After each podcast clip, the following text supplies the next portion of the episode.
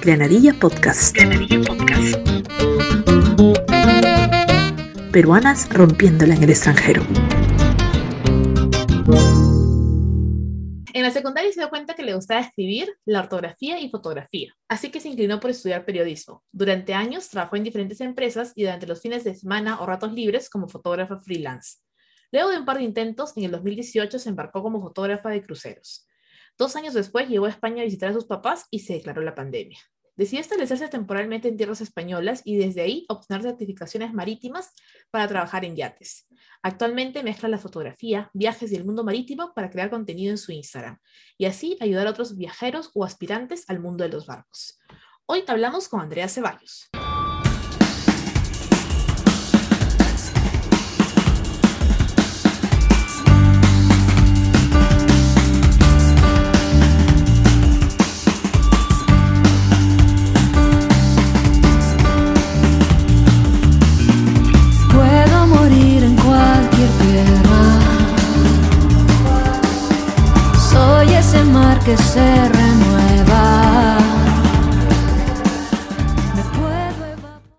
Andrea, bienvenida a Granadilla Podcast. ¿Cómo estás el día de hoy? Hola, muy bien, muy contenta de poder participar en tu programa. No, contenta yo de tenerte por aquí. Y bueno, quería comenzar preguntándote que yo sé que eres hija de peruanos, que nació en Perú, pero también me decías que habías combinado, que tenías raíces chilenas, ¿no? Entonces me gustaría que nos cuentes un poco cómo fue combinar ambas culturas, porque a pesar de ser Sudamérica, los chilenos, los peruanos tienen sus propias culturas en casa, ¿no? Entonces, ¿cómo fue crecer con ambas culturas? Sí, básicamente es porque mi abuela es chilena y crecimos bajo una burbuja em, liderada por ella, en, realidad. Eh, ella criando a mi mamá, eh, porque mi abuelo, bueno, mi abuelo falleció. Entonces, básicamente ella era la matriarca, por así decirlo, eh, con mi madre, con sus dos hermanos, ¿no? que son mis tíos. Y luego yo era la única niña en la casa. mis padres fueron divorciados. Entonces, siempre hubo esta burbuja de que solamente mi abuela tenía esa forma de criarnos con sus costumbres chilenas en cuanto a eh, hábitos, pero también comida, ¿no? Y, hábitos en casa también. Sí, es más que todo por eso y ahora que vivo acá también, eh, ya no solamente es ciertos hábitos que arrastramos o que están con nosotros desde que crecimos en esa burbuja, sino también viviendo aquí ya en España, porque mi madre se, bueno, se volvió a casar ya hace más de 10 años y ahora hemos adoptado también costumbres gastronómicas y otras que son también de aquí. Así que es todo un conglomerado. Pero, pero sí, igual de eso, pues también te sirve bastante, ¿no? Para aprender culturas. Mm.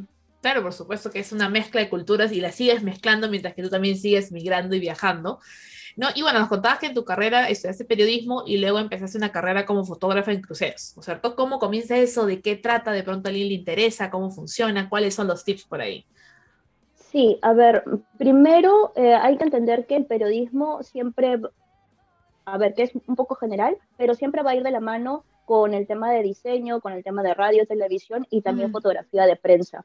Entonces, si bien yo me había dedicado al periodismo para escribir artículos y cosas de ese tipo, o también incluso en community management, em, sí que la fotografía siempre estuvo presente. Entonces, como yo no había podido estudiar fotografía propiamente dicho, porque en esos años era muy caro, sigue siendo caro todavía, pero no era algo que yo podía pagar o que me pudiesen ayudar a pagar. Entonces yo aprendí fotografía de manera autodidacta. Entonces los fines de semana ya trabajaba como fotógrafa freelance ya después con los años, porque ya tenía casi entre 5 a 7 años de experiencia como fotógrafa, eh, decidí por eh, postular a eh, fotografía en, barcos. Mm, postulé una primera vez, no lo pude hacer, no me aceptaron, esperé un año más o menos, o casi un poco más de un año, volví a aplicar nuevamente y ahí fue que me aceptaron. Pero claro, me aceptaron después de un proceso también. No es de que me hayan hecho la entrevista y te digan, ah, ya tú quedas. No. Es una serie de, etapas, que también, de etapas, de entrevistas, de papeleos. Y más que todo, em, me decidí por esto porque el nivel de crímenes que hay en Perú, eh, sobre todo en Lima. Hay muchísima inseguridad. Yo no podía salir a fotografiar tranquilo un fin de semana si tenía que irme a una boda a fotografiar, eh, si tenía que irme a hacer una sesión de fotos, por ejemplo, en, en, en, exteriores, porque siempre tenía que ir con alguien, tenía que contratar un taxi seguro. Entonces era demasiado estresante. Lamentablemente, siendo mujer en una sociedad, eres mucho más vulnerable. Si eres fotógrafa, aún más, porque te pueden robar, eh, etcétera, de cosas, ¿no? Entonces fue ese, eh, fue ese más o menos el, el inicio de cómo em, empecé o por qué decidí empezar a fotografiar en, en cruceros, ¿no? Ok, ¿y cómo es la vida en crucero, no? Porque una cosa es el proceso, ¿no? De, de, de ser aceptada, ¿no? De prepararte, pero uno puede empezar, ¡ay, qué chévere, ¿no? Estar en el barco todo el tiempo, qué bonito, pero ¿cómo es la vida en crucero? La realidad, porque mucha gente no habla de esto, o sea, mucha gente piensa, ay, estás de vacaciones entonces, o te estás dando la gran vida, ¿no? Eh, por las fotos que se ven chévere, pero en realidad no es así. O sea, en realidad es una, un estilo de vida, sí, es genial porque vives muy rápido, las experiencias son súper intensas. Eh, al vivir encerrado tantos meses, todos los sentimientos, todo lo que se te pasa por la cabeza, todo lo que tú vives y lo que sientes, se multiplican por tres o cuatro veces más de lo que tú normalmente lo puedes sentir estando en tu casa o en una oficina.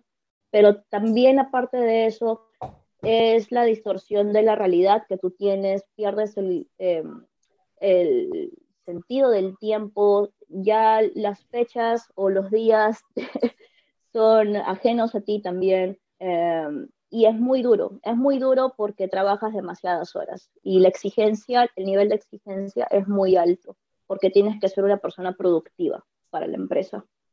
Ajá, ajá, así que tomen nota todos los que, porque a veces uno piensa, ¿no? Crucero, qué bonito, me la voy a pasar como tú decías, ¿no? De vacaciones, no tomándome fotos ahí en la playa, pero también tiene su parte de pronto más demandante hasta de pronto en un trabajo de oficina, ¿no? Que de 9 a 5 y ahí te desenchufas y se acabó, ¿no? Porque ahí estás todo el día en el crucero, no es que te puedas ir y regreso mañana, mañana de mi casa, ¿no? Así que es importante. Y bueno, yo sé que hoy trabajas ya en temas de yates de lujo, ¿no? Entonces me gustaría que nos cuentes un poco de cómo es, cuáles son los requisitos, qué significa trabajar en yates de lujo, cómo funciona. Hay que hacer la diferencia entre, por ejemplo, que yo sé que esto le interesa a mucha gente, eh, qué documentaciones o qué requisitos son importantes para un crucero, pero para los yates también son diferentes. Por ejemplo, para cruceros, en mi caso siendo fotógrafa, que, a ver, también hagamos una comparativa con otros puestos que puedan ser necesarios, para un crucero vas a necesitar primero aplicar o postular a través de una agencia de cruceros que esté en tierra, ¿no? En tu país o que tiene cierta comunidad. Por ejemplo, hay una agencia que se encarga de administrar o, o tiene sus agencias en Sudamérica o en Latinoamérica, ¿no? Otras para Europa y así. Entonces, tú consigues el trabajo a través de ellos o aplicando directamente a través de las páginas web de cada empresa de cruceros. Esas son las dos alternativas. Ahora, ¿cuál es el tema? ¿Cuáles son los documentos o requisitos? Primero, tienes que tener experiencia en el puesto que vas a aplicar. O sea, eso definitivamente tiene que ser comprobable, quiere decir con certificados de estudios y de trabajo. Luego, tener un inglés eh, intermedio, alto o, si es posible, avanzado. eh, tienes que tener un examen médico marítimo. No es un examen médico al que te vas a la posta o al o a la clínica, no, es un examen médico marítimo especial eh, y homologado especialmente para barcos. También es una inversión ahí, eh, puede estar entre 250 dólares o casi 300 dependiendo del país. luego, como fotógrafa, en mi caso, tuve que presentar una web de fotografía, obviamente con mis trabajos, un portafolio físico, eh, y un video de presentación, también en inglés y con una pauta de preguntas que ya me habían enviado previamente. Aparte de eso, haces algunos exámenes de inglés y, y otras documentaciones que te piden también. Ahora, para los yates, que es totalmente diferente, que es a lo que me dedico desde el año pasado, tienes que hacer, um, son dos exámenes, um, o bueno, dos certificaciones bastante importantes. Eh, uno es el STCW y el otro es el PSA. que en, español el primero viene a ser formación básica en seguridad marítima y el segundo formación básica en protección marítima. A ver, esto es súper importante para trabajar en yates porque te permite legalmente trabajar en un barco. Ahora, un yate y un crucero son totalmente diferentes porque un yate es más pequeño. Entonces, si bien que si bien en un crucero también te pueden pedir alguno de estos dos certificados, será previamente coordinado con la agencia que te contrata, ¿ok? Ahora, continuando con el tema de los yates, debes tener esos dos, dos certificados, luego debes tener un certificado que se llama Food Safety Level 2, eso para empezar desde el puesto más bajo como azafata, que es a lo que yo me dedico. Eh, Food Safety Level 2 viene a ser como una certificación que es de manipulación de alimentos. Eso generalmente lo deben hacer las azafatas o, y de todas maneras eh, los chefs, porque hay chefs privados en un yate. Luego, para ambos casos, ya sea yates o cruceros, tener un pasaporte válido. Ya en yates sí que es muy necesario tener un inglés avanzado, eso de todas maneras, eh, son mucho más estrictos por el nivel de inglés que en un crucero. Así que eso sería el tema de papeleos, por así decirlo, que debes tener para poder trabajar en un yate. Es un poco complejo, pero... pero sí, sí, sí. Es varios, de lo que, varios de los que están escuchando ya se desanimaron probablemente, pero también varios de los que están escuchando han dicho, oye, puede ser, ¿no? O sea, si uno realmente lo quiere hacer, no importa los requisitos, lo va, lo va a pasar, no va a hacer todo el proceso. Sí, ¿sabes qué es lo que sucede? Es que mucha gente me escribe pensando de que, ay, es una vida llena de lujos, qué chévere porque viajas, qué genial porque estás ganando mucho dinero, o tal, tal, tal y tal. Yo también quiero, dame un correo para yo mandar mi currículum. Y es como que, no. O sea, tú debes cumplir una serie de pautas primero, antes de que tú te atrevas a enviar un currículum a alguna empresa o, a alguien. Porque si tú no tienes ninguno de esos certificados, por ejemplo, para yates, no hay forma, no hay forma que siquiera abran tu correo o se atrevan a leer tu currículum. Debes tener todo en regla, todos los certificados, si no, no hay forma que te contraten. ¿Por qué? Porque el yate se va a haber metido en un problema legal. No, obviamente. Las leyes en el mar son diferentes en tierra. Sí. Así que ya saben, hay que ahorrar para poder pagar todos los certificados. Asumo que hay que prepararse también para el certificado, no solamente tener la plata, sino hay que prepararse, estudiar y qué sé yo para poder acceder a los certificados. ¿Y cómo ha sido hasta ahora tu experiencia trabajando en estos yates de lujo? A ver, son un poco surreales. son surreales. Estuve haciendo um, day work ya en cinco o seis yates más o menos.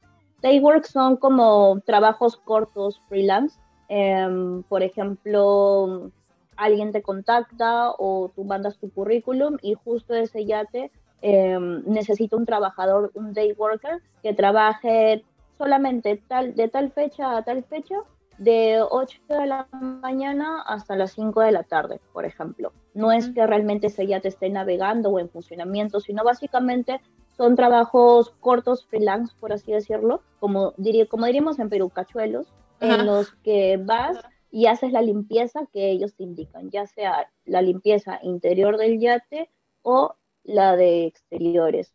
Ahora, cuando ya trabajas bajo un contrato, como digo, sí que es surreal porque conoces a muchísima gente muy, muy pudiente y gente muy rica que tú nunca pensaste imaginar o, ver gente que puede ser muy este, acaudalada y que no es necesario que salga en la televisión, pero que tú sabes que, que, lo son. Incluso muchísimo más, estamos hablando de, incluso en otros yates muchos más grandes, estamos hablando de gente billonaria o trillonaria.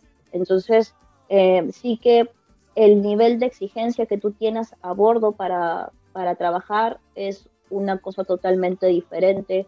Hay yates muy lujosos en los que el dueño o los invitados van a llegar al yate con un helicóptero o, por ejemplo, que estás navegando, no sé, en Italia, pero justo a este invitado se le antojó un coco, eh, a un coco de Tailandia, una cosa así, por ejemplo, o camarones de tal de tal isla, una cosa así específico. Claro, obviamente tú estás de continente a continente o, de país, ¿no? Súper lejos y vas a tener que ingeniártelas para poder conseguir lo que esa persona quiere en ese momento o lo más rápido posible. ¿no? Y cosas así súper, súper locas, así como se ven en las películas, bueno, sí que es cierto en, en yates pasa en la vida real, pasa en los yates. Yo lo único que voy a pedir es una granadilla, por favor, cuando esté en el yate, que me traiga una granadilla de Perú. Vas a estar en Dubai. Sí. Vas a pedir una granadilla. Exacto, me la traigo ahorita, por favor. no sé cómo. Ya los ves mandando un DHL de emergencia para traer una granadilla. Sufriendo. Por ejemplo, ¿sabes qué? Algo que es real, porque lo, lo leí en un testimonio de una chica que trabajaba en un yate, era de que, a ver, la gente no se explicaba por qué es que este invitado había pedido esto, simplemente él lo quería así.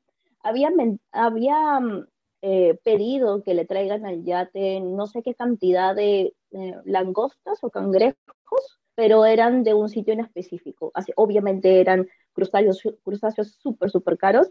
Y dijo, bueno, quiero que los pongan en el jacuzzi. Y era como que, ah, ok, bueno, pero es que se los va a comer o qué. No, solamente quiero que los pongan ahí, quiero que los pongan. Ah, bueno, ok, está, está bien. Cosas así raras e inexplicables, o como, por ejemplo, que esto lo sé por, por un colega cercano que estaba trabajando en un yate con una persona muy, muy importante de un país y esta persona tenía una adicción a comprar jabones de muchísimas marcas y de, y de todos los países a los que iba y tenía una habitación de ese yate solamente para guardar jabones. No los regalaba a sus familiares, no los usaba, no los abría, solamente los compraba y los dejaba ahí guardados y eran jabones obviamente súper, súper, hiper caros. Pero, no sé, que hay gente que se aburre de, tener dinero y, o sea, ya no saben qué hacer con él y entonces ya está, cosas raras. Financia Granadilla Podcast, por favor, unos cuantos euros caería mal al espacio. Fíjense, un paseo en yate que vamos a sortear aquí en Granadilla Podcast, gracias los contactos de Andrea.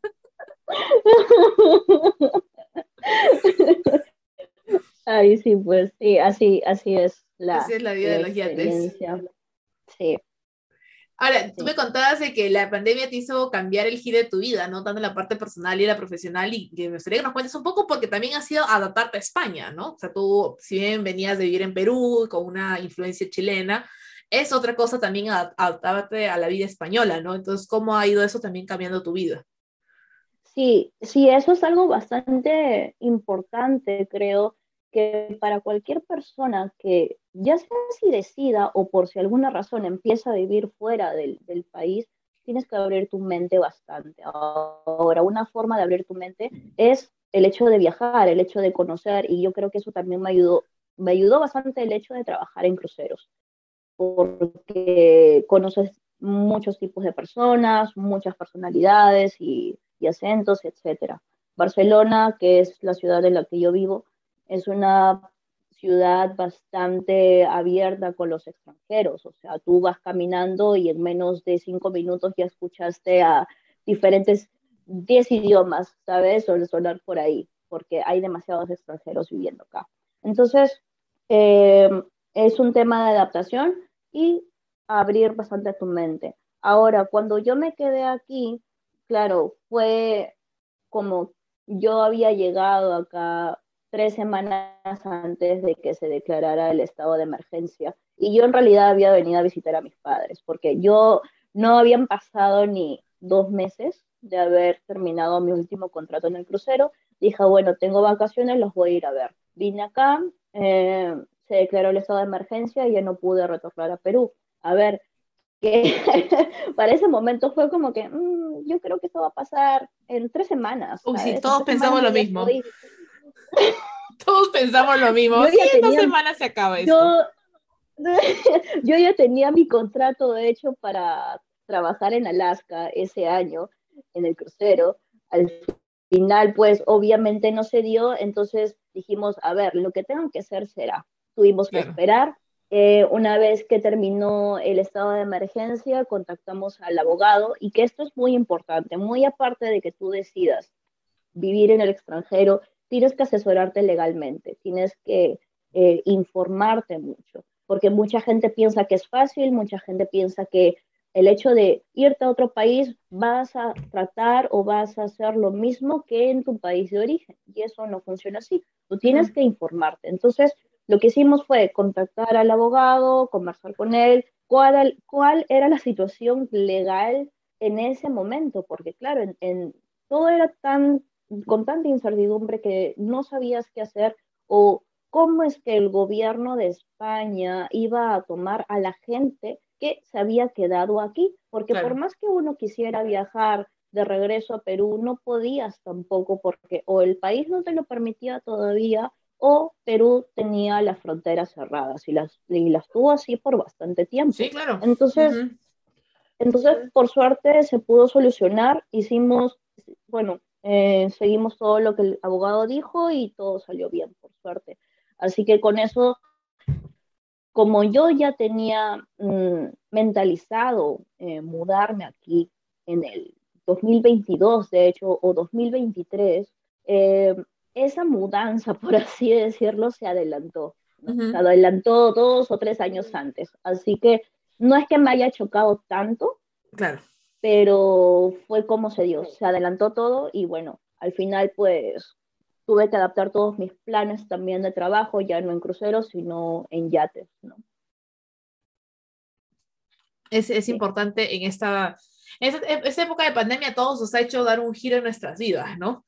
Y nos ha hecho reevaluar ciertas cosas, adelantar o atrasar planes también. Y eso me lleva a la siguiente pregunta, porque justamente en esta época de la virtualidad muchos han decidido también empezar a trabajar en su marca personal, ¿no? En su marca virtual, qué están haciendo en redes, y, hay muchas peruanas, eh, peruanas, ¿no? Que están en diferentes partes del mundo y dicen, oye, ¿cómo comparto mis experiencias, no sé, aquí en Nicaragua, ¿no? ¿Cómo comparto mis experiencias aquí en la China para que otras peruanas u otras personas sepan, ¿no es cierto?, qué está pasando, cómo se vive, la cultura, qué sé yo, ¿no? Entonces, ¿qué consejo le darías a aquellas que quieren contar sus experiencias, sus historias a través de las redes sociales? A ver, yo creo que primero tienes que considerar qué redes sociales vas a usar. Por ejemplo, en mi caso, eh, Facebook como cuenta personal la uso exclusivamente para trabajo. Eh, pero tengo una página de fotografía, pero es exclusivamente de fotografía, nada más que eso. Pero ya no la muevo mucho porque para lo que me dedico ahora es totalmente diferente. No uso TikTok, por ejemplo. YouTube, mucha gente me ha dicho, sí, pues deberías hacer un canal de YouTube y no sé qué no me veo haciendo YouTube, creo, eh, pero sí que le voy bastante al Instagram. Hace más, hace más de 10 años o casi 10 años, yo redactaba para un blog que creé y que tenía muchísimas vistas, pero ya con los años y por el trabajo y diferentes empresas en las que estuve, hicieron que estuviese muy, muy ocupada, dejé de escribir, pero hace dos años, cuando inició la pandemia, dije, a ver, bueno, me planteé las cosas, ¿no? ¿Qué hacer con el tema de mis redes sociales? Porque me di cuenta que si bien yo subía contenido de cruceros a mi Instagram, no era, era más que todo con un toque muy personal, ¿no? Como la típica foto que te tomas con tu selfie o tus amigas y pam, la subes. Yo dije, no, esto ya no me gusta, mejor voy a unir el tema de la redacción con lo que yo hago, que es viajar y trabajar a bordo. Entonces, va en un tema de ¿Qué redes sociales te gustan a ti? ¿Con cuáles te acoplas más o con cuáles te adaptas más? Luego de que escoges ¿no? el tema de tus redes, ahora, ¿qué contenido vas a hacer?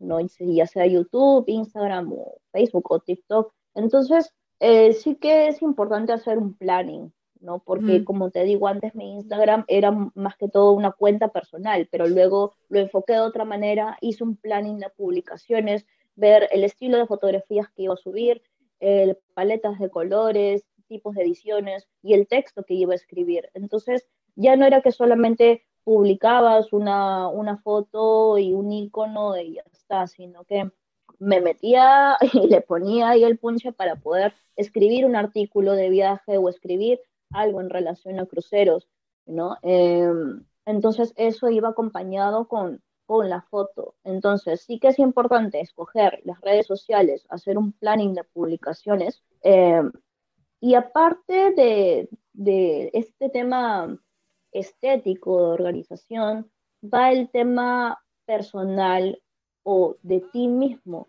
es decir, publicar tu contenido cuando realmente quieras y cuando gustes hacerlo, no sentirte obligado, porque antes, y creo que es a la gente que se dedica mucho más para hacer contenido propiamente dicho, eh, se siente como en una obligación de tengo que publicar, tengo que poner esto, no sé qué, y es como que yo dije, mira, yo voy a hacer lo que se me dé la gana y lo publicaré cuando yo me sienta bien y cuando tenga el tiempo, porque yo no tengo por qué sentirme agobiada por, por eso, ¿no? Eh, ahora, dentro del contenido que puedo publicar, sí trato de que las fotografías y la composición y el orden tenga un planning anticipado, ¿no? De, para antes de publicar algo, sí que me lo, me lo pienso, veo lo que voy a escribir. Em, y también ahora esto de las redes sociales y si trabajas en barcos o si la persona quiere trabajar en un barco, es muy importante cuidar la imagen. La imagen, la intimidad y la privacidad. Y una empresa, no es no solamente de, barcos, ¿eh? yo creo que cualquier empresa importante para la que tú quisieras trabajar, si esta empresa investiga tus redes sociales, porque acá en España también se hace mucho, eh, ve una foto inapropiada de ti, va a decir, uff, yo no contrato a esta persona, no lo voy a hacer por la imagen que, me, que ya me está dando previamente con sus redes sociales. Em, y también cuidar, pues, como te digo, el tema de la privacidad, de la intimidad. Personalmente yo, por ejemplo, nunca publico fotos de mi familia. Yo creo que no sé si la gente se da cuenta de eso, pero eh, en todas mis redes sociales yo no, no, publico para nada fotos familiares ni, nada. ¿sí? Entonces es, es eso básicamente. No, es importante lo que mencionas, el tener un planning y también cuidar la vida personal con, con la vida laboral o la vida social, por ponerlo así, ¿no? O sea, nadie necesita tener un, álbum de fotos con toda tu familia, ¿no es cierto? Porque, porque no viene el caso, ¿no? Porque no viene el caso y, es importante lo que dices también que hacerlo con lo que te sientas cómoda. Yo, por ejemplo, tengo un podcast porque me siento cómoda hablando, pero no me siento cómoda haciendo videos y a veces tomo una foto por aquí, una foto por allá, pero ya está, ¿no? Y me gusta redactar a veces también. Pero es importante eso, ¿no? Hacer, como lo dice aquí Andrea, cosas con las que te sientas cómoda ¿no es cierto? Redes en donde no tienes que estar tampoco en todas las redes, tienes que estar en las redes en las que tú quieras estar, publicar lo que tú quieras publicar, pero haciendo un planeamiento, tampoco publicar por publicar, hay que tener una línea más o menos de lo que uno quiere hacer. Así que ese ha sido el consejo de Andrea y yo lo segundo para aquellas que quieran comenzar, pues no, a, también romperla en redes sociales. Aquí están los consejos claves por Andrea. Así que bueno, muchísimas gracias Andrea por estar aquí en Granadilla Podcast que le hacías rompiendo en España y en los yates de lujo. Dale, muchas gracias.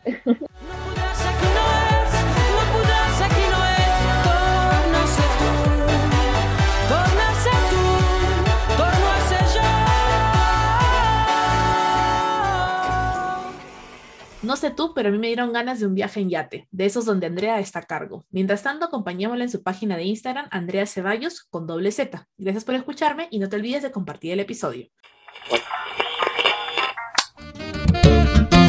Granadilla Podcast. Granadilla Podcast. Peruanas rompiéndola en el extranjero.